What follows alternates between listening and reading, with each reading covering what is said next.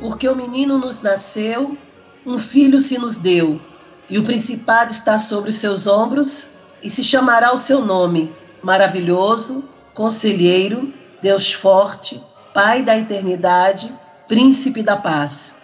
Do aumento deste principado e da paz não haverá fim sobre o trono de Davi e no seu reino, para o firmar e o fortificar com juízo e com justiça, desde agora e para sempre. O zelo do Senhor dos Exércitos fará isto.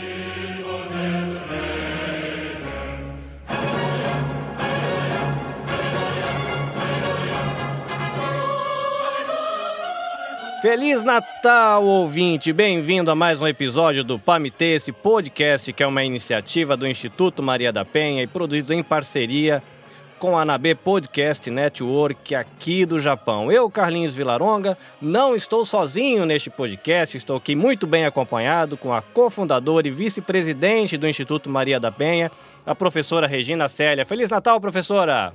Feliz Natal, Carlinhos! Feliz Natal a todas e a todos! E eu também estou na boa companhia do professor adjunto da Universidade Federal de Pernambuco e doutor em filosofia, o professor Sandro Saião. Feliz Natal, professor. Feliz Natal, Carlinhos. Feliz Natal a todos que estamos ouvindo. Professores, os nossos ouvintes receberão esse episódio de presente 25 de dezembro de 2019, exatamente no dia de Natal.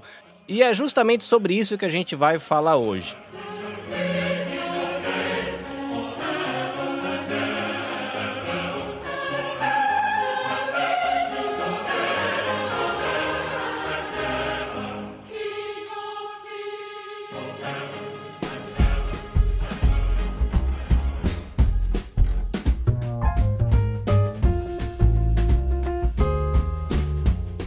Sentido do Natal, o significado do Natal, essa festa tão importante que movimenta tanta gente no final de todo ano ao redor do mundo. E para ajudar a gente a desenrolar esse novelo de lã, professor Sandro Saião, por onde a gente começa?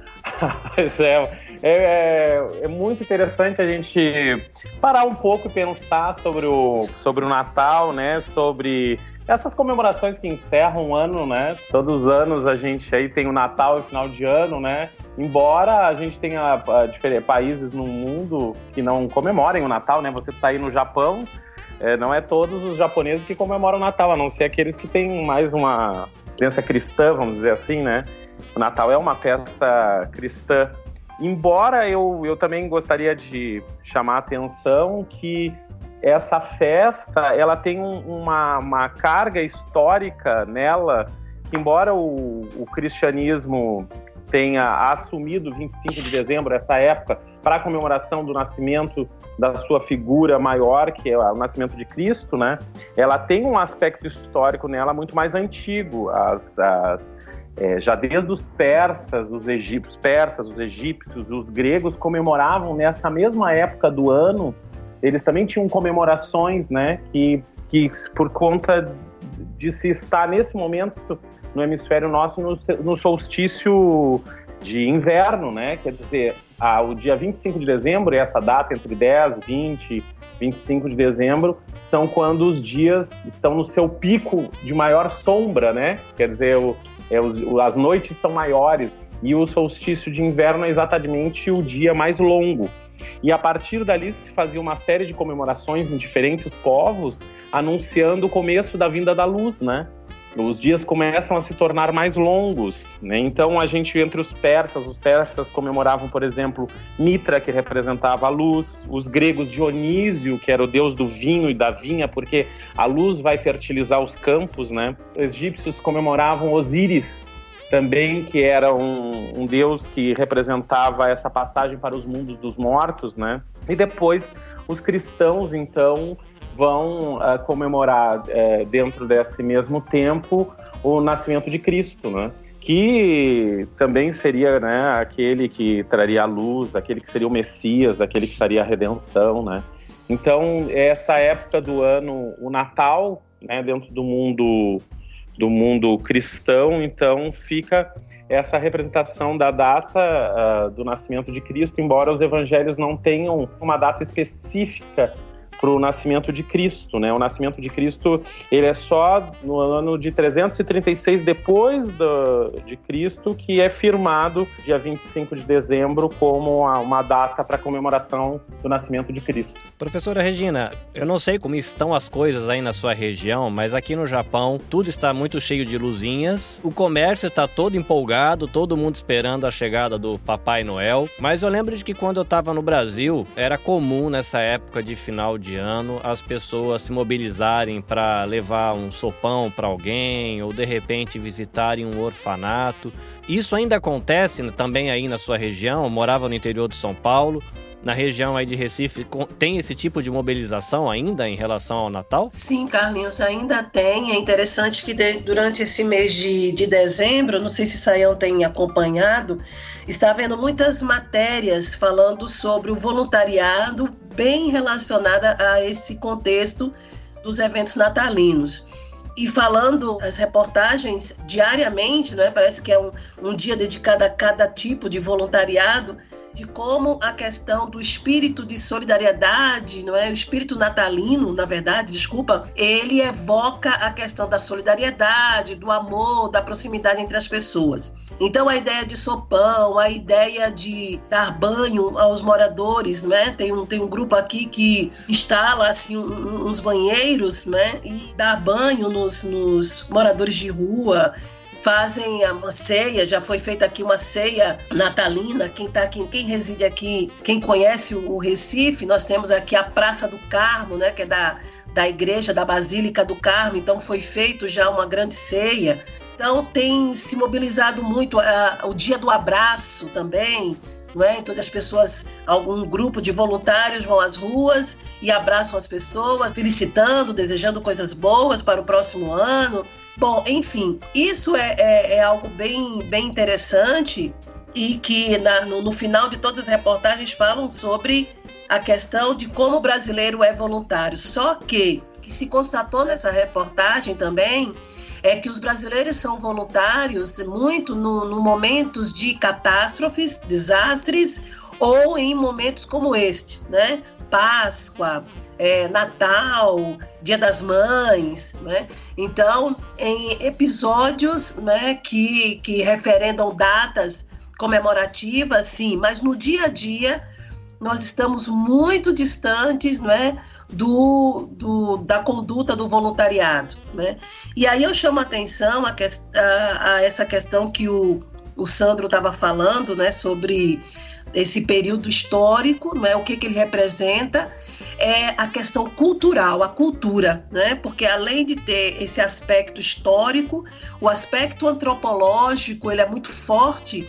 E aí eu vou eu vou falar um pouquinho só para a gente situar na da antropologia filosófica, é, como é que essa conduta, como é que essa, essa prática, não é, ela se firma e ao mesmo tempo ela se torna um legado para muitos povos. Então, é, e por que, que eu estou dizendo isso? Porque a, a geração de hoje, eu estou falando aqui da minha realidade, não conhece muitas vezes esse Natal do dia a dia, esse Natal do dia a dia, é, esse Natal é, da solidariedade, de algo que você faz sem ter que ser provocada por uma data.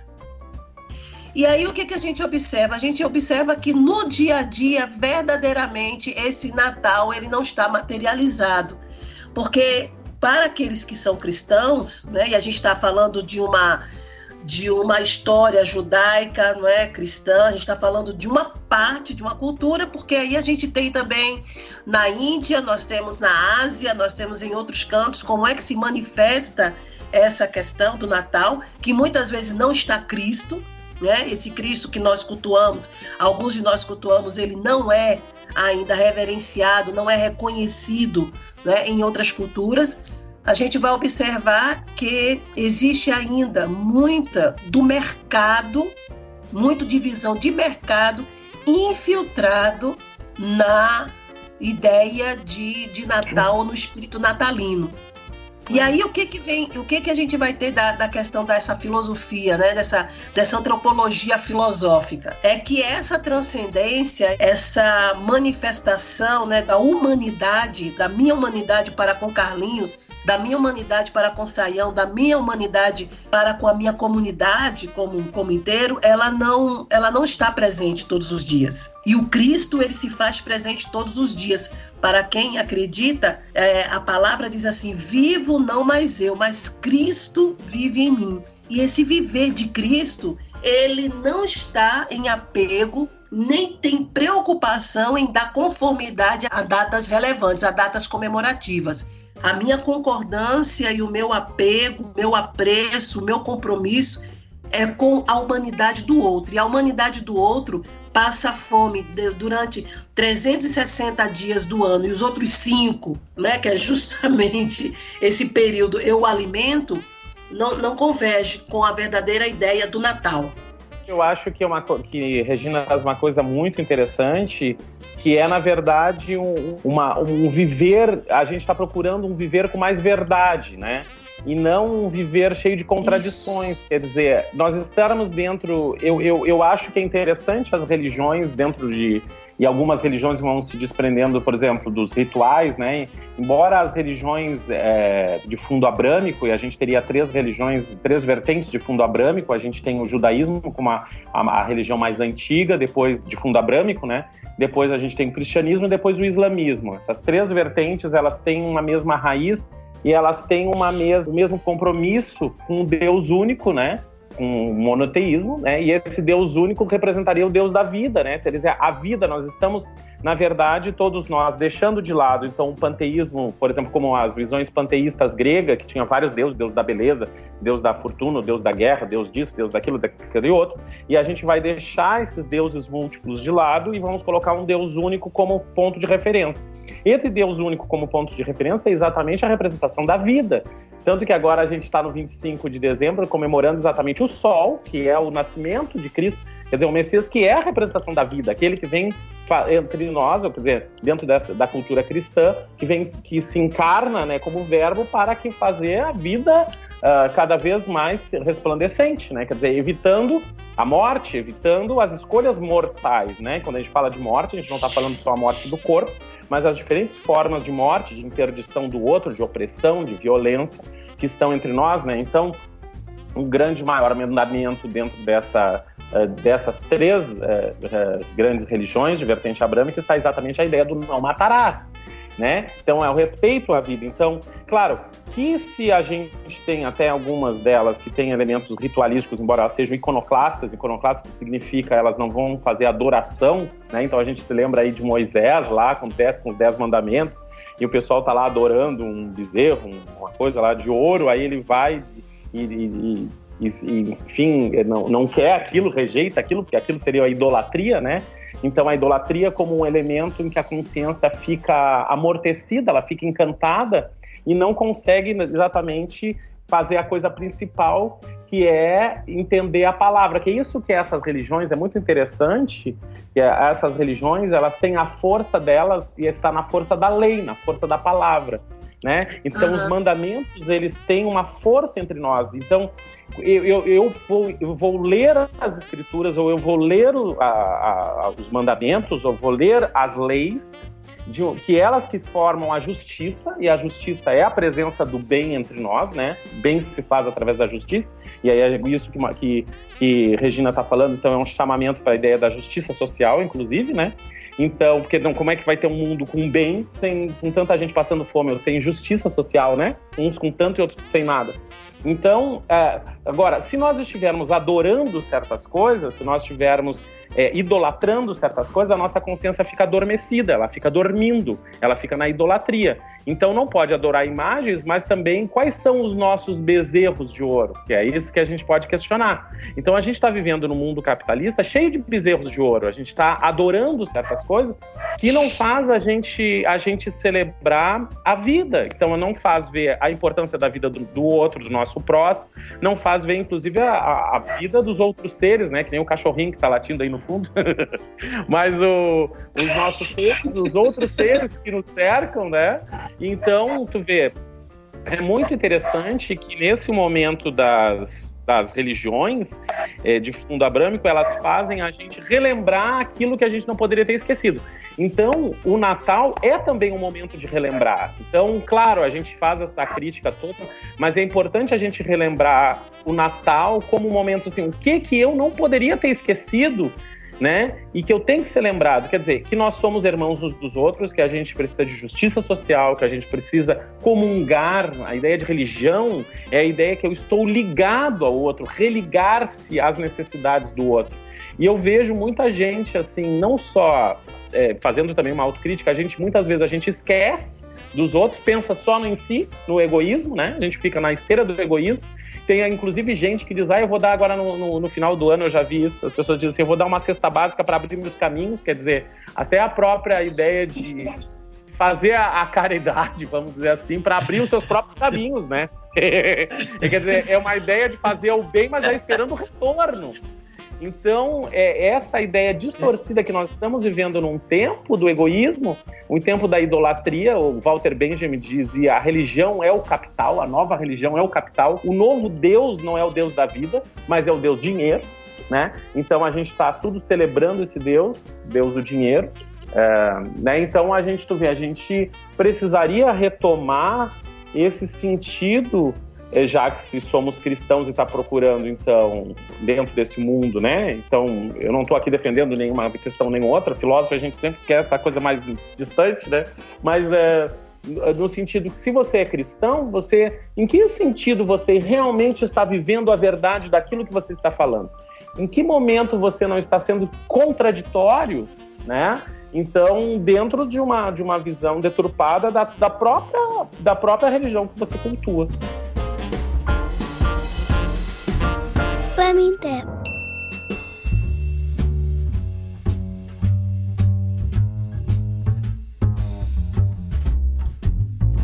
É interessante isso que o professor fala da questão da idolatria, né? Você trouxe a imagem lá de Moisés com o bezerro, e hoje, às vezes, num país onde tem muita gente que caminha e segue aí a fé cristã, e às vezes né? Basta lá a bandeira, ó, tá vendo? Eu não tenho ídolos, né? E realmente tem essa questão de de repente você ser o seu próprio ídolo, né? Aqui no Japão é, tá tudo enfeitado, tá tudo iluminado. É, você entra nas lojas, estão tocando as músicas latalinas. A minha leitura é de que tudo isso tem a ver com um reflexo de olhar a cultura americana e de tentar copiar aqui, mas é muito curioso, porque tá todo mundo interessado em comprar presente, tem as guirlandas, tem as árvores de Natal, tem as luzinhas, mas o foco é Papai Noel, o foco é um bolo com chantilly e morango e esperar o dia 25, a véspera do dia 25, para passar numa rede famosa que faz assados e fritos de frango aqui para comprar uma coxa e sobrecoxa de frango. né? E não tem relação nenhuma com essa questão é, do, como diz a, a, confissão de fé cristã, do Deus encarnado, do Deus entre nós. É, e é bonito isso porque você pega e fala: olha, Deus amou o mundo de um jeito que ele deu o filho dele em favor do outro. Ou seja, não era só conversa, não era só blá blá blá. O amor era verdadeiro e tão verdadeiro que era visível.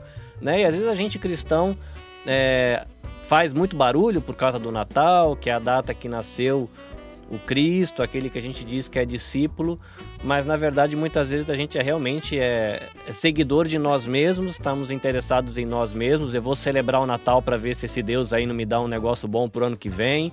Esse talvez esse interesse em ganhar sempre explique muitas vezes essa relação de consumo que a gente tem visto não só nas comunidades de fé aqui no Japão, né, mas também nas igrejas aí no Brasil, que escandaliza muito a sociedade, como é que o povo explora tanto, como é que rola tanto essa questão de grana, aí fica essa pergunta, né, às vezes nesse ambiente onde tudo é consumo, onde eu gosto muito do Deus eu mesmo, quando eu vou buscar a divindade numa igreja, e eu tô lá, o cara faz alguém faz uma promessa de que se você vai dar um, você vai receber 250 na volta e você pega e dá o salário do mês inteiro e deixa seu filho sem pão e sua casa sem pagar. Onde é que estava o amor aí? Será que realmente o amor estava na divindade por esse sacrifício?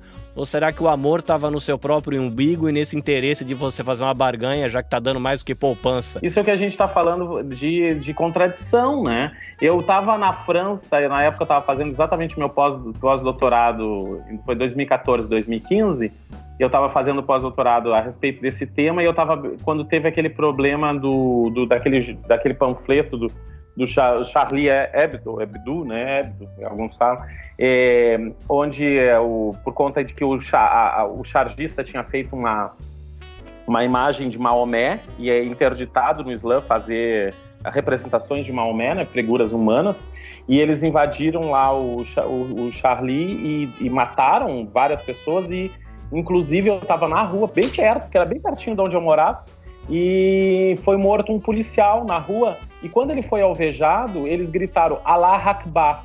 Allah Akbar que quer dizer Deus é o maior. Aí veja como há nisso uma grande contradição. Porque, primeiro, se Deus é maior, Deus não estaria se importando se estivesse fazendo uma imagem dele ou não, embora seja interditado. Ele não estaria colocando a vida daquela pessoa uh, assim, a, a, a, lei, ele não estaria, não mandaria ninguém desrespeitar a lei maior, que seria não matarás, por conta de que ela errou em algum momento. Até inclusive quando tem no Levítico, por exemplo, algumas indicações que diz assim: ah, se você comeu carne de porco, você deve morrer se você usou uma roupa com essa um lã, uma coisa assim, ou que uma, botou um arado, um, um, animal de passo largo, um animal de passo curto, você deve. É, essa morte é indicada como a morte de um costume, de um hábito. Um hábito antigo deve morrer para um hábito novo deve nascer. Ele não vai ser lido ao pé da letra, né? Ele não pode ser lido ao pé da letra, senão vai então vai matar outra pessoa mesmo, né? Então, uh, então a gente a gente está num contexto de, um, de uma dificuldade de interpretação e quando agora a Carlinhos está falando e Regina também estava comentando dessa questão da idolatria do si mesmo, da idolatria do dinheiro, da idolatria do poder, da idolatria da beleza, quer dizer, a gente antigamente tinha os templos de Afrodite, a deusa da beleza, e hoje o que, que são as academias de ginástica os e os salões de beleza? São os novos templos de Afrodite que se deixa tudo lá dentro por causa de, da beleza, né? Então, é, a, a gente precisaria retomar os sentidos, né? Que, que foram o que gestou essa criação de uma, uma, de uma visão monoteísta, de uma visão que tinha o centro na vida, né? É, é, eu queria justamente é, resgatar uh, algo que o Sandro falou e depois é, é, juntar com que o Carlinhos também, que é sobre verdade e amor, né? Então você falou de verdade e a, essa busca da verdade e é próprio da filosofia buscar a ideia, tentar entender que verdade nós estamos falando, como é que a gente pode, não é, é tirar a verdade do ambiente metafísico e trabalhar essa, essa verdade é, no, no, físico, né, na prática, e depois levar para a metafísica mesmo, que é o, o que é, é, é, o resultado da nossa conduta como um princípio que eu devo seguir. E é interessante que quando a gente observa os índices, né, a gente que trabalha com as questões da violência, e a gente observa os índices de violência que aumentam durante, durante todos os dias, durante todos os anos, nós vamos perceber aí os motivos fúteis também pela qual as pessoas matam as outras e está muito realmente em cima daquilo que o Sandro fala, porque essa morte física ela é expressão, né, daquilo que a pessoa sente, de que eu quero eliminar aquela pessoa dessa existência, eu quero tirá-la dessa, dessa existência, do meu convívio, né? eu não quero vê-la mais. E, e, isso contradiz com a ideia de, de amor. E aí a gente fica perguntando o seguinte: qual é a verdade que o mundo contemporâneo está buscando hoje? Que tipos de verdades não é? nós estamos é, selecionando para tornar os nossos princípios?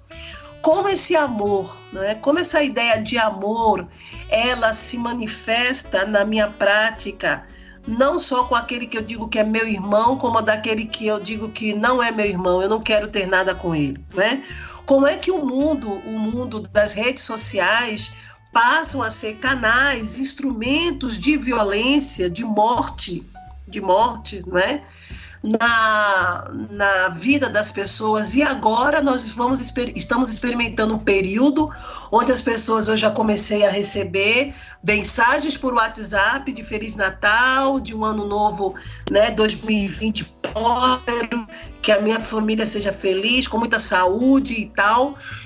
E como é que a gente convive com, com isso e ao mesmo tempo assim, ansiando, né? Porque a gente tem uma expectativa muito grande de paz. E aí eu me lembro que no texto que, que eu li do, do, do Isaías, né? Isaías, é, o capítulo de Isaías, que é o capítulo 9, o versículo 6, é, diz que é, e chamará o seu nome maravilhoso, conselheiro, Deus forte, Pai da eternidade, príncipe da paz. Do aumento deste principado e da paz não haverá fim e aí a gente vai lembrar que o nascimento de Jesus também tinha uma ideia de ameaça de poder. Aí a gente fica perguntando assim, mas o que tem a ver verdade, amor, paz e poder? Né? Foi isso que, que a, a, a presença de Cristo né, para a nossa cultura, para cultura, a cultura judaico-cristã, trouxe. Né? Como é que a gente administra o poder, né? que o poder é é algo inerente, né? Eu me lembro aqui do, dos presépios, né? A gente monta presépio. Sim. E os presépios, os presépios o primeiro, primeiro presépio quem fez foi São Francisco de Assis, 1200 e alguma coisa, né? 1220 e pouco, uma coisa assim. E tu vê, é uma representação, se a gente olhar o presépio, quer dizer, Cristo, que era Cristo, quase um refugiado, né? Tem que sair de um lugar, uhum. a, a família tem que ir para um lugar, para outro carregando o que podia nos braços, né? é, é, é Cristo nasce numa manjedoura num estábulo, né? Ou seja, a, é, sendo acolhido, porque ninguém acolhia naquela época, estava tendo uma festa também, ninguém acolhia, não tinha espaço para ninguém. Então, veja, tudo isso, todos os anos, quando a gente monta, por exemplo, a gente deveria olhar para isso, né? Olhar para o que aquele aquele que não tem uma pedra sobre a qual repousar a cabeça. Quer dizer, a, o meu reino, quando diz o meu reino não é nesse mundo, ele está dizendo, quer dizer, a grandiosidade não está naquilo que a gente acha que está, não está naquilo que a gente julga estar, que são os bens, o acúmulo das coisas. Então, a, a, fraternidade, a generosidade como bens maiores da condição humana que são capazes de. Na, quer dizer, o que, que é a paz? A paz não é a ausência de conflito. Porque agora uhum. a gente a gente está agora nas famílias, as famílias é o maior quebra-pau na época de Natal.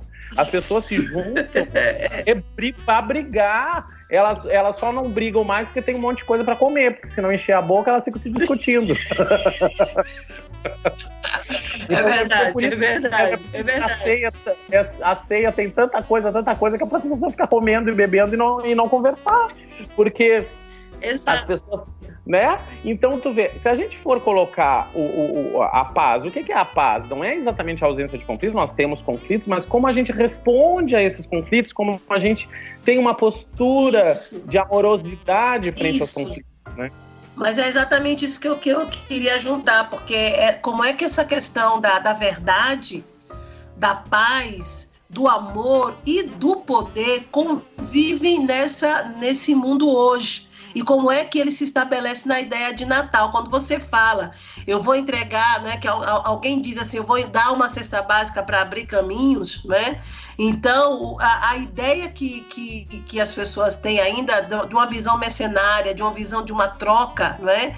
Desse poder barganha, né? foi, né? dessa barganha, né? Dessa barganha, é, é, a palavra é essa mesmo, da questão da barganha, de como isso é instalado é, no sentido do capital, no sentido do, do, neoliberal, no sentido de um sistema mesmo, não é micro e macroeconômico, né, essa visão de lucro, que eu tenho que lucrar com aquilo que eu faço para o outro. E esse lucro ele tem que ser materializado. Quando a gente, a gente fala dessa questão né, da, do, do, poder, não é? quando, quando o Sandro falou que alguém deu uma cesta básica, dar uma cesta básica para abrir caminhos, e aí a gente vê essa prática da barganha, não é? A gente vê o quanto está dissociado da ideia do fazer o bem sem olhar quem.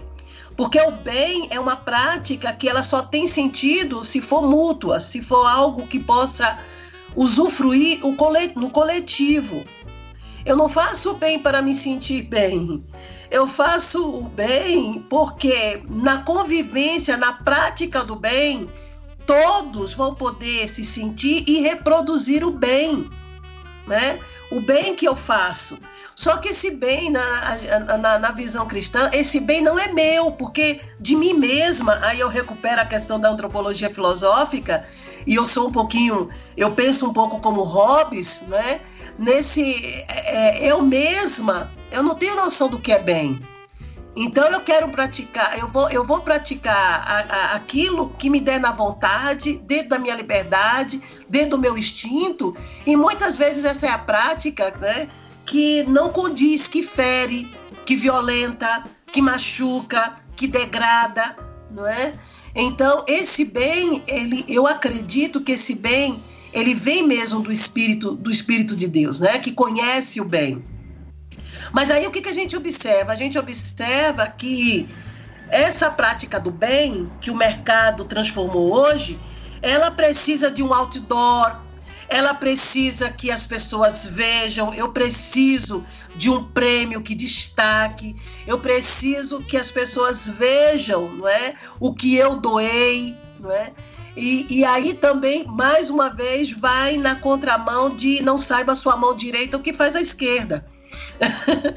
então, é, é, é, é uma coisa que a gente precisa pensar nessa prática da, da paz, na busca da verdade e, na, e no viver do amor, não é? Porque esse amor ele não tem ele não tem 31 dias, né? Ou então esse bem não começa na, no, na semana de confraternização de Natal e vai até o dia 1 de janeiro.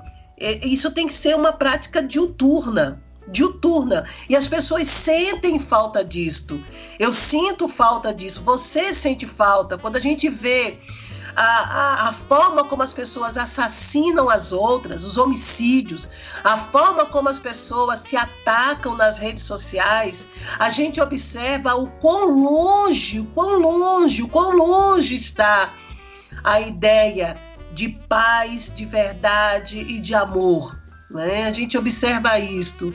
E isso, isso é muito triste, porque a gente está no século XXI, onde a contemporaneidade consegue o domínio da ciência da tecnologia, mas não consegue dominar, não consegue conviver com os seus sentimentos, não consegue conviver com sua humanidade voltada para o bem, voltada para algo que a gente que vale a pena a gente viver, né? Então, é, é, nós que somos ativistas e trabalhamos na questão dos direitos humanos, é algo assim que a gente luta para, para, se, para é, se policiando se aquele meu tipo de luta, o quão ele está ferindo o outro, ou o quanto ele também está trazendo justiça, porque foi falado aqui sobre a questão de justiça. E como a questão de justiça hoje, né, como essa palavra e essa prática, como elas estão vulneráveis à ideia de justiça né? O direito. Então, não, a gente, eu não consigo pensar Natal sem pensar em justiça, direito, solidariedade, amor, perdão, que eu acho que é, que é interessante, Sandro, que a gente possa falar sobre a ideia de perdão. Né? Perdão. E, né? e algo assim tremendo, gente. Olha que coisa interessante. É, Sandro pode me corrigir, o Carlinhos também mas nós tínhamos assim alguns indicadores de desenvolvimento para perceber o desenvolvimento humano, né? É, é, social Sim. e econômico. O Gini, né? O Gini, o IDH, né? E, e, outros indicadores. Só que há mais ou menos 10 anos nós estamos trabalhando com o indicador de felicidade. Gente, isso é, isso é quase surreal como é que a gente pode pensar no indicador de felicidade hoje, para vocês verem que o quão é importante a gente está falando assim nesse especial de Natal, falar de marcadores que juntos podem promover a felicidade do humano.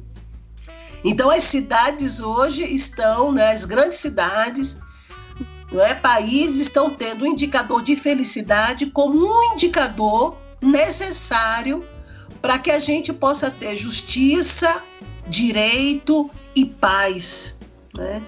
E, e, logicamente, como é que isso se, se, se, materializa, se materializa no amor? E eu acho que a questão da felicidade seria uma, uma boa, uma boa rota para a gente seguir agora como algo necessário, porque as cidades estão falando sobre isso. Os grandes, os grandes, as grandes nações estão falando sobre isso. Felicidade.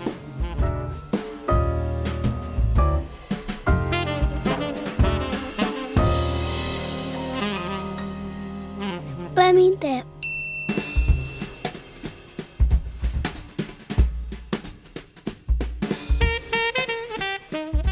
Não, é perfeito. Eu acho que Regina chama muito atenção. Eu acho que é um momento de reflexão num, num, num tempo que não se quer refletir, né?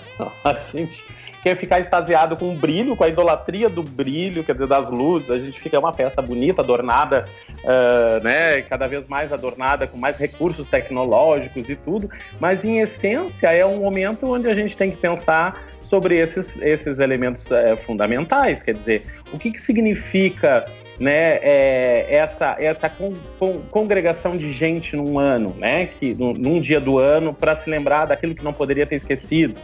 Como nós precisamos utilizar a nossa inteligência e a nossa capacidade de discernimento para nos colocarmos cada vez mais no mundo de uma forma menos destrutiva e menos mortal. Quer dizer, quando eu sou preconceituoso, quando eu sou homofóbico, quando eu sou misógino, quer dizer, quando eu acho que as mulheres são inferiores, que não valem nada, quando eu sou é, xenófobo, quando eu tenho, quando eu sou uh, alheio, que, que eu não, não gosto tipo de, de, de índio, quero que morram os índios, quero que morram os pobres, quero que, que acabe com isso, quero que acabe aquilo, quer dizer, então isso está numa profunda contradição com tudo que a gente estaria comemorando nesse dia. Então, a, eu, eu fico pensando naquele, naqueles religiosos que precisam deitar numa banheira de ouro para se comunicar com Deus, enquanto Cristo vai para o deserto, no meio das pedras. Vai para meio das pedras. E o outro precisa deitar na banheira de ouro maciço. Quer dizer, a, então, é, e, e, Cristo, tu vê, celebrava com as pessoas, não tinha preconceito com os pagadores de impostos. Na época, um pagador de cobrador de impostos era uma pessoa, quase um bandido. E, e Cristo não selecionava, vinde a mim a todos, né? Então eu falo para todos uma montanha, quer dizer, não interessa quem está ao sopé da montanha. Então essas figuras são figuras representativas que vêm, nos, vêm lembrar a humanidade daquilo que significa a própria humanidade. O professor Luiz Carlos Suzin, no Rio Grande do Sul, escreve um livro que chama O Homem Messiânico, e ele vai trabalhar os textos de Emmanuel Levinas, que é um filósofo que eu inclusive estudo, e ele vai é, representar essa figura messiânica. Quem é esse homem messiânico que diz, eu sou a verdade, o caminho e a vida, né? É porque era a representação do que é o ser humano, o que é ser humano. O que é a, a, a, ser humano é isso que eu represento aqui, quer dizer, eu represento aquele que acolhe, aquele que não julga, né? Atire a primeira pedra que não tiver pecado aí, né? Quer dizer, não julgue, não julgueis para não ser julgados, é, amar o próximo, dividir o pão da minha boca com a, com a, boca do outro. Então, são elementos que no Natal a gente deveria lembrar muito mais, mas é tão difícil, né? Nós somos pessoas muito pesadas, nós carregamos é, muita quinquilharia no nosso coração, né? Muita coisa. Isso eu falo por mim mesmo, não estou falando só em função dos outros, não. A gente, por isso que, que na própria escritura diz: Vinde as minhas criancinhas, quer dizer, aqueles que são leves de espírito, que se desprenderam desse, desse monte de farpas emocionais, né? Mas se a gente for olhar os países, se nós formos olhar, então a gente diz assim: o Brasil é um país cristão, mas em que medida que é um país cristão? Com tanta uhum. desigualdade, com tanta violência, com tanta com tanta uns com tantos e outros sem tantos, não querendo justiça social. Então, é claro que quando a gente fala isso, o pessoal diz, ah, é esquerdista, é comunista, é o que seja o que for, que a palavra comunismo vem até de comunhão, de comungar, de dividir, de ter as coisas melhores para todos nós. Mas eu, eu acho que é um momento onde a gente precisaria retomada, né, a retomada de sentido. Porque, no fundo, a gente está disposto nesse momento, se é o. Veja, quando a gente está celebrando é a celebração do, do solstício de inverno, quer dizer, o vinda do sol, o sol é aquele que ilumina, aquele que dissipa as trevas, né? E quem é que ataca nas, nas trevas? As feras, né? E nas, uhum. nas trevas, a, as trevas significa que eu não tenho discernimento, o meu olhar fica turvo. E o que, que é as trevas? O momento das trevas é o momento onde eu começo a confundir o mal com o bem. Eu começo a tomar uma atitude que é má, achando, eh, assumindo ela como se ela fosse uma coisa boa, porque a minha mente está dissuadida, ela está turva, ela está embriagada. Então, tu vê, quando a gente hoje, eu, eu entendo que as famílias hoje, elas estão num momento de busca de um novo sentido de orientação para si, né? As famílias estão em crise, né? As pessoas, os maridos batendo nas mulheres, a violência contra a mulher batendo picos. A Regina está aí melhor do que eu sabe disso, que está à frente do Instituto Maria da Penha, né? Quer dizer, falando sobre a violência contra a mulher, a violência contra as crianças, as famílias se degradando. Isso se, e aí a gente acha que ajeitar a família é a mulher voltar a ser submissa ao homem, como se ela tivesse que não poder trabalhar, não poder estudar, não poder. Então, isso é uma, é um, é uma, uma mente que está desejando uma coisa, mas uma mente turva, pegando uma coisa que é um mal, achando que ela está fazendo um bem. Ou então, em outros elementos que a gente acha, por exemplo, tem que botar as crianças para trabalhar, né? Quer dizer, não é as crianças aprendendo uma profissão, nem ajudando em alguma coisa simples, é às vezes um trabalho pesado carregando tijolo, é, é queimando os dedinhos lá, na, perdendo as digitais porque estão mexendo com carvão, mexendo com coisa. Isso a gente tem que rejeitar a todo custo. Então, quando a nossa mente fica turva, então ela, ela começa a assumir o mal como se fosse uma coisa boa. Então, quando a gente está no Natal, que é, o, que é o solstício de inverno, quer dizer que são as trevas sendo agora inundadas pela luz que é a luz que banha a vida, é a luz que traz a fertilidade do solo, mas ao mesmo tempo nos distancia daquilo que é profundamente mortal, que são as ações é, prisioneiras de pensamentos equivocados, que assumem uma coisa má como uma coisa boa. Então, se tu for ver as escrituras judaicas, por exemplo, o judaísmo, eles têm muito isso. A criação e Deus não nos entregaria a criação, uh, já no mundo cristão sim, mas no mundo judaico ele não nos entrega a criação pronta. A gente precisa ajudar na ordem do universo através da, da ação do pensamento, da reflexão, e por isso que ele nos, nos dá inteligência, por isso que nos dá a palavra também. Né? Tanto é que numa sinagoga, por exemplo, o que faz uma sinagoga ser um espaço, um espaço religioso é a presença da Torá. Tu tirou a escritura sagrada, aquilo se torna um salão comum. Botou a Torá lá, botou a palavra, ela vira um, um lugar sagrado. Então, por quê? Para a importância dos conhecimentos, a importância da reflexão, do discernimento, a importância da pergunta, a, a, a, importância de sabermos olhar as coisas com outros olhos, sem confundir uma coisa que é má como uma coisa boa. Quer dizer, a gente ama o nosso filho, a gente ama o filho, ama a esposa, ama, mas amar sabendo discernir, não é encher de presentes. Eu já fui em festa de Natal que as crianças tinham tanto presente que elas faziam concorrência quem abria mais rápido e jogava longe. Era uma coisa assim, esdrúxula de ver. Era esdrúxula, era tanta boneca que elas abriam e jogavam longe, abriam, que não tinha valor nenhum. Então, o que, que significa é, é, achar que está fazendo, dando amor ao filho, enchendo de presentes quem pode comprar muito, né? Então, isso é, é uma mente que está é, é, não está sabendo discernir. Então, um pai, uma mãe, por exemplo, sabendo discernir, ele pode dizer sim, mas ele sabe que tem que dizer não. Né? Naquele momento, ele gostaria até de dizer sim, seria mais fácil dizer sim, mas ele tem que dizer um não porque ele, ele já, já sabe é, que, que, a importância daquilo. Então, eu acho que, que a gente também está num mundo cheio de, de, idolatrias, né? A gente precisaria quebrar essas idolatrias para que a, gente, a nossa mente tenha mais discernimento então, acolher o Natal como a vinda da luz também, quer dizer, uma mente mais lúcida, mais translúcida, que tenha mais capacidade de enxergar as coisas de um modo mais. É, menos uh, ruído, né? O professor trouxe um montão de ideias e a minha cabeça está aqui borbulhando, mas o professor falou, entre outras coisas, sobre idolatria e a gente já tinha falado dessa idolatria do eu. Uhum. E eu vou cutucar um pouco aqui dizendo que às vezes pode até ter uma idolatria da felicidade. Porque todo mundo quer ser feliz. E é ser feliz a que custo? Porque se você tem a felicidade como um ídolo e você mesmo como outro, você é feliz fazendo aquilo que você quer. Então vale agredir minha esposa, vale eu rejeitar o cuidado com os meus filhos, vale eu chutar a cara do negro, vale botar fogo no índio, vale ignorar o pobre, porque vale tudo, porque eu sou o senhor de mim mesmo e eu sou em busca da minha felicidade nos meus critérios. Uma coisa que eu acho legal do, dessa ideia do, do, do nascimento do Messias é que ele ele traz essa ideia de que tem uma referência e o, o, professor falou um pouquinho dessa questão da, da chegada da luz. Aí é um contraste, né? Tem o escuro, tem o mal, tem o bom, tem o claro. E é incômodo um pouco para nossa geração falar, pensar de que existe uma referência, né? A gente está num ambiente onde às vezes tem aquele discurso, olha, é tudo bem que você acha certo cuidar dos seus filhos assim, mas eu acho certo cuidar dos meus filhos do outro jeito. Muito bem que você gosta de cuidar da sua esposa de determinado jeito, mas eu acho certo do outro. E aí, às vezes, você se perde nesse discurso porque não existe nem o claro e nem o escuro, tudo é cinza.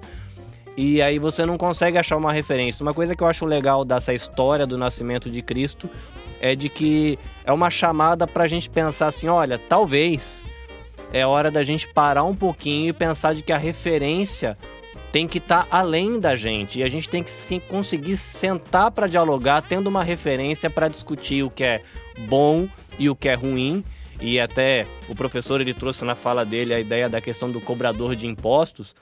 E realmente Jesus vai lá, troca uma ideia com o cara, chama o cara para andar com ele. Mas uma coisa que é bonita nessa história, que Jesus olha pro cara, fala: "Não, beleza, você tá aí com sua vida toda meia torta, explorando, tirando grana dos outros, e beleza, eu te aceito todo torto. Agora vamos aqui sentar que nós precisa botar esse negócio na linha né? E é essa questão do que a professora falou do equilíbrio entre o amor, o poder, a justiça. E é legal que Jesus pega o cara assim que tá com uma, meio bagunçado, explorando o pobre, tirando a grana do vizinho, buscando interesse próprio, e fala: "Não, vem cá, vamos, vamos, vem cá, pegar uma referência aqui, vamos botar esse negócio no eixo". Isso é uma coisa que eu acho que é bem bem legal nessa história do Natal, né? Você parar de olhar só para si, buscar uma referência onde a gente pode pegar e trazer paz, aí nesse sentido, vou até pegar essa questão do, em, até onde eu me recordo dos meus estudos, a paz do Velho Testamento, eles falam de, do conceito de shalom, né, que às vezes é uma palavra que muita gente conhece, mas eu estava dando uma olhadinha que esse conceito de shalom é um conceito bem amplo, não é só eu ficar em paz comigo mesmo por por estar tá vivendo do jeito que eu quero, mas tra traz uma ideia de harmonia, né? Uma harmonia entre você, uma harmonia no campo da espiritualidade, uma harmonia com a própria natureza, uma harmonia com a sociedade onde você vive.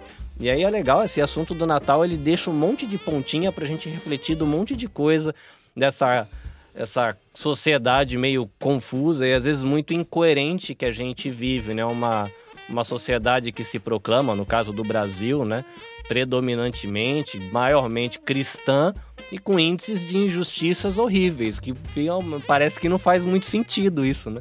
Mas é porque, Carlinhos, é, é qual é o, o que está como pano de fundo é nessa, nessa proposta que a gente traz desse especial de Natal, além da gente é, tentar aqui né, resgatar e pontuar a questão do qual é o sentido do Natal que as pessoas estão vivendo hoje, né, na contemporaneidade, é a questão da própria ética, né, a, a nossa conduta, né?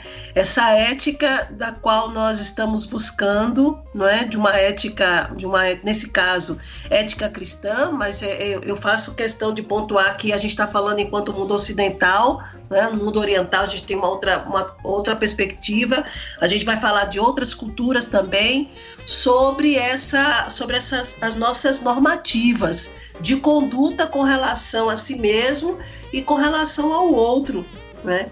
E, e é, é, isso que eu chamo, eu chamo a atenção, porque quando, quando o Saião fala dessa disputa das crianças, elas já nem olham mais o presente, mas ganhavam tanto que a, a disputa passou a ser quem abre o presente primeiro, né? Essa, essa voracidade né? de mercado, né? de, de capital. A gente, do outro lado, que está na ponta do ativismo, a gente observa que a gente pode até levar uma boneca para uma, uma criança, ou para carrinhos, bonecas, bolas, sabe-se lá o que, para as crianças mais vulneráveis. Mas aquela bola, aquela, aquela boneca, não é, ela não vai adiantar se ela continuar com fome. E não só fome no sentido de alimento, mas ela está com fome também de valor, de reconhecimento, de ajuda. É algo que nós precisamos entender isso na questão desse Natal. É, é, eu não posso trabalhar 350 ou 360 dias no ano é, acumulando dinheiro para apenas em um dia ou uma semana ficar doando.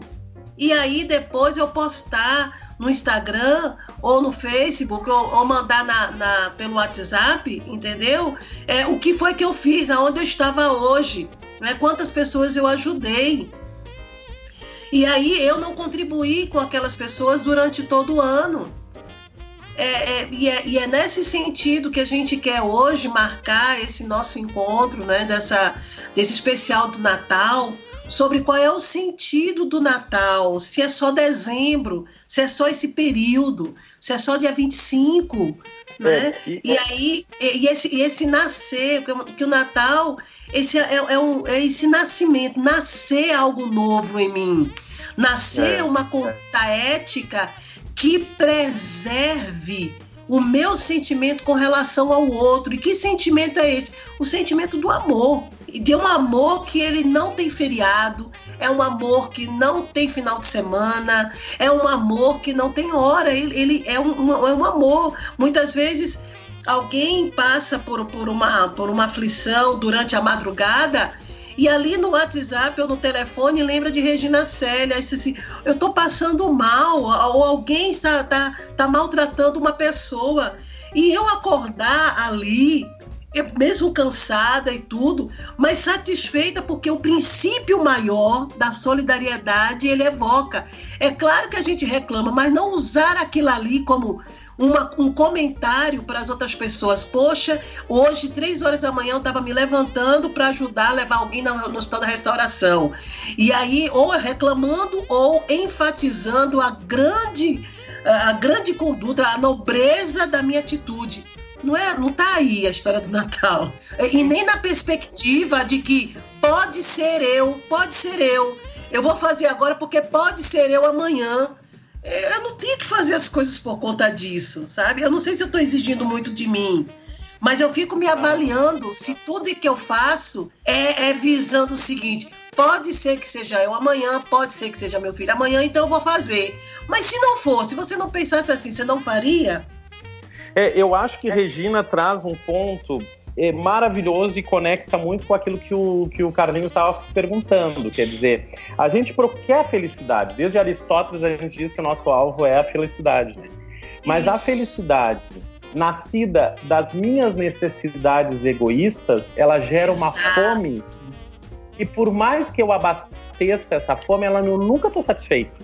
Então, por isso que a gente vê aquelas pessoas agora, esses corruptos, que roubam, roubam, roubam milhões e não, não, nunca estão satisfeitos, porque é, é, é, hoje é um milhão, dois milhões, três milhões, trinta milhões. Daqui a pouco é um dinheiro que tu nem vai conseguir gastar, que esconde, e nunca estão satisfeitos, porque continuam roubando.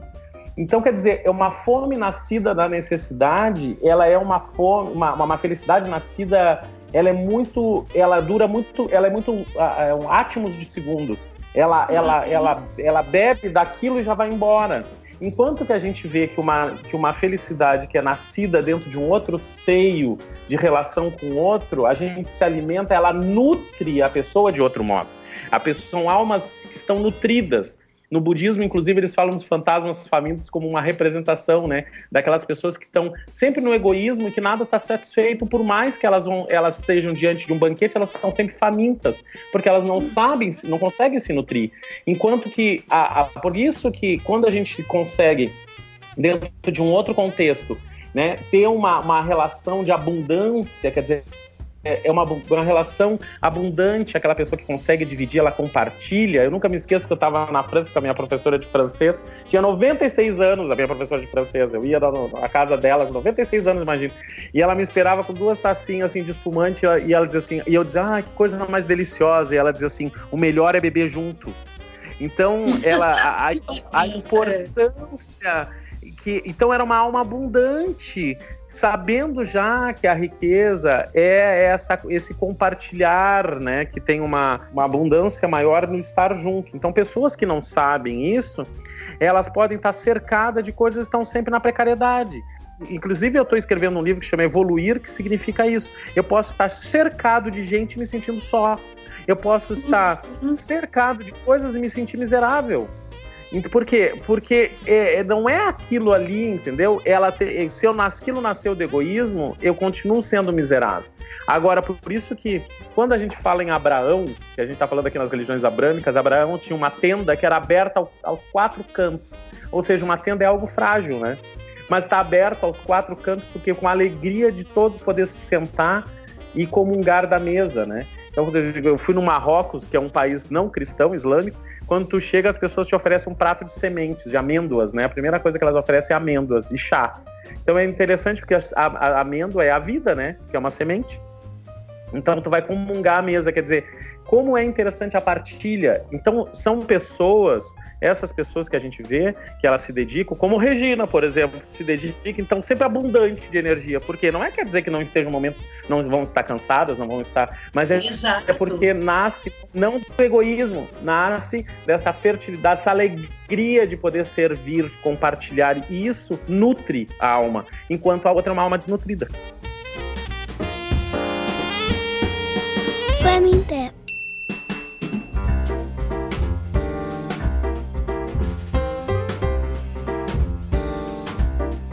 Esse assunto do Natal ele é um assunto encantador, uhum. que eu acredito que na verdade ele não vale só duas tacinhas de espumante, ele vale uma caixa de garrafa de espumante e a gente pode passar a noite aqui conversando e se divertindo a partir desse tema que tem um monte de reflexões profundas, mas a gente precisa respeitar o tempo do nosso ouvinte também, que deve estar agora ou se preparando para uma boa ceia com a família ou lembrando como estava boa a ceia que ele comeu. Mas se a gente fosse deixar um pensamento final para a gente encerrar esse episódio especial de Natal, o que, que a gente poderia deixar? Primeiro o professor Sandro, depois a professora Regina, vou deixar minha contribuição para o nosso ouvinte continuar essa reflexão e você ouvinte continue essa reflexão aí nos comentários. Posta a resposta, publica, Deixa o seu pensamento aí para a gente continuar esse episódio e esse bate-papo nos comentários. Mas, professor Sandro, para a gente fechar. Não, eu acho, eu gostaria de dizer que a gente faça desse momento um momento de renascimento, né? Eu acho que ninguém, ninguém é árvore para ter raiz, para dizer que eu eu sou assim, vou continuar assim, né? Aquele diz que a gente é o mal de Gabriela, eu nasci assim, vou morrer assim, né? Nós não temos raiz, a gente não é árvore, então a gente pode mudar, a gente pode se transformar, a gente pode ser leve. Isso significa se refazer, isso significa buscar novos horizontes, né? Isso significa usar a inteligência, o discernimento para abandonar hábitos que nos levam ao sofrimento, né? A, a companhia de pessoas que talvez não sejam também é, que nos levem para caminhos de ainda mais uh, confusão e idolatria, né? Quem sabe a gente possa saber escolher os nossos amores, saber escolher as nossas amizades, né? Saber escolher os nossos pensamentos, saber escolher as nossas ações, saber procurar é, escolher um novo modo de viver, né? Mais leve, mais é, cheio de esperança, cheio de, de alegria, né? Para que a gente possa nos tornar não um miserável ambulante, né? Emocional, um miserável emocional, mas aquela pessoa que tenha uma riqueza interior maior, né? Eu acho que o Natal é a, a, abundância do Natal significaria essa abundância de alma, né? Que para mim está no fato da gente poder servir, que a gente poder estar junto, que é um, uma alma que tenha dentro dela outra alma, ou seja, um espírito que tenha dentro dele um outro espírito, ou seja, o espírito do outro, que ele não esteja solitário no egoísmo. Eu acho que se a gente puder fazer isso, eu acho que a gente vai dar um passo bem largo na nossa evolução. Legal, professora Regina.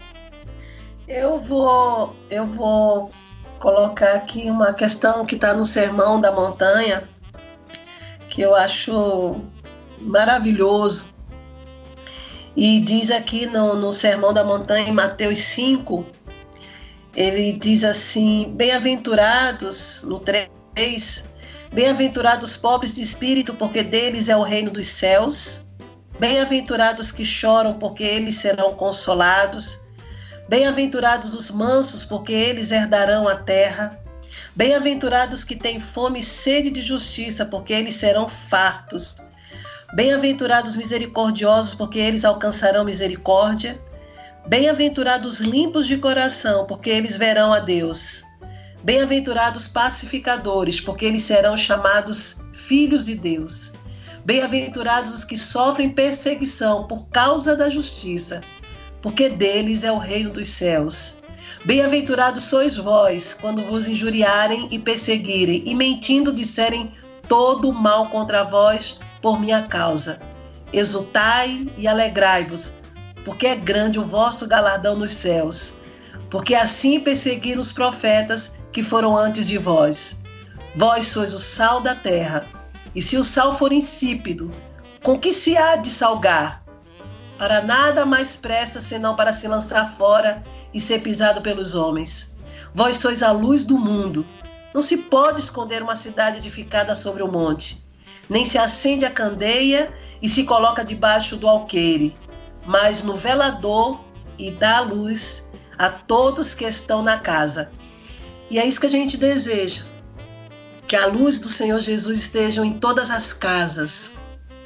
Que esse momento, né, a luz que é a presença do Senhor Jesus em nossa vida, e a luz também é conhecimento, é razão, né? A palavra diz que o, o nosso culto possa ser um culto racional a Deus, né? De uma reflexão sobre a minha conduta, de uma reflexão sobre o meu, meu sentimento, e de fazer e de lembrar que eu não vou fazer as coisas pensando que amanhã pode ser eu. Eu vou continuar fazendo, porque isso é o certo, que eu continue fazendo para que a humanidade ela possa continuar existindo. Sempre em Cristo. Muito obrigada. Esse especial de Natal foi muito especial e já provoca uma deixa para em outro momento a gente ter de novo o Sandro que perto da gente, né? Para que a gente possa falar em outro momento sobre felicidade, né? sobre esse indicador né? de, de felicidade. É bom a gente começar o ano falando sobre isso para que a gente possa revisar o nosso caminho em busca da felicidade. Né? E eu acho que está muito tracejado e esse, esse tracejar é cheio de conflitos pessoais, coletivos, mas juntos nós podemos ter um caminho né, mais justo, mais digno, mais feliz.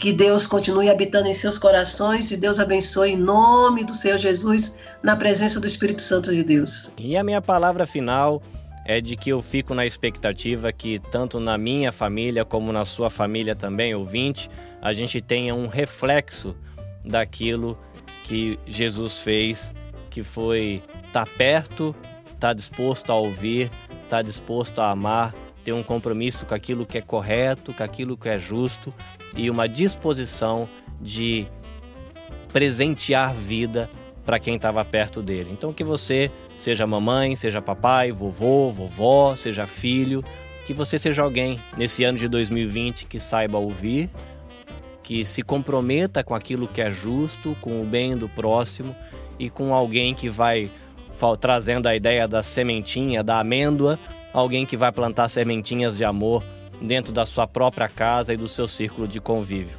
Lembrando a você que o PAMITê volta no ano que vem e a gente vai ter muitas novidades no ano que vem. Se você quiser saber mais sobre o Instituto Maria da Penha, institutomariadapenha.org.br. Se você quiser conversar com a gente, Carlinhos Vilaronga no Facebook, professora Regina Célia, professor Sandro Saião e você encontra todo mundo para a gente continuar esse bate-papo muito gostoso. Professores, muito obrigado mais uma vez pela companhia de vocês. Um abraço, Carlinhos, um abraço, ouvintes, um beijão em Serra, Regina Serra, grande amiga. E um Feliz Natal. Muito obrigada, Carlinhos. Obrigada, Sandro. Eu amo vocês. é, a despedida é meio japonesa. Em japonês, até hoje eu não descobri como é que se fala Feliz Natal, porque aqueles a japonesam o Merry Christmas e eles falam Merry Christmas e depois eles terminam o ano com uma frase que chama Yoi Otoshi o, ou que seja um bom ano. Então, para vocês professores, para você ouvinte, Merry Christmas e Yoi Otoshi o. Até lá. Ok, galera. Tchau, tchau. Até ano que vem. Tchau.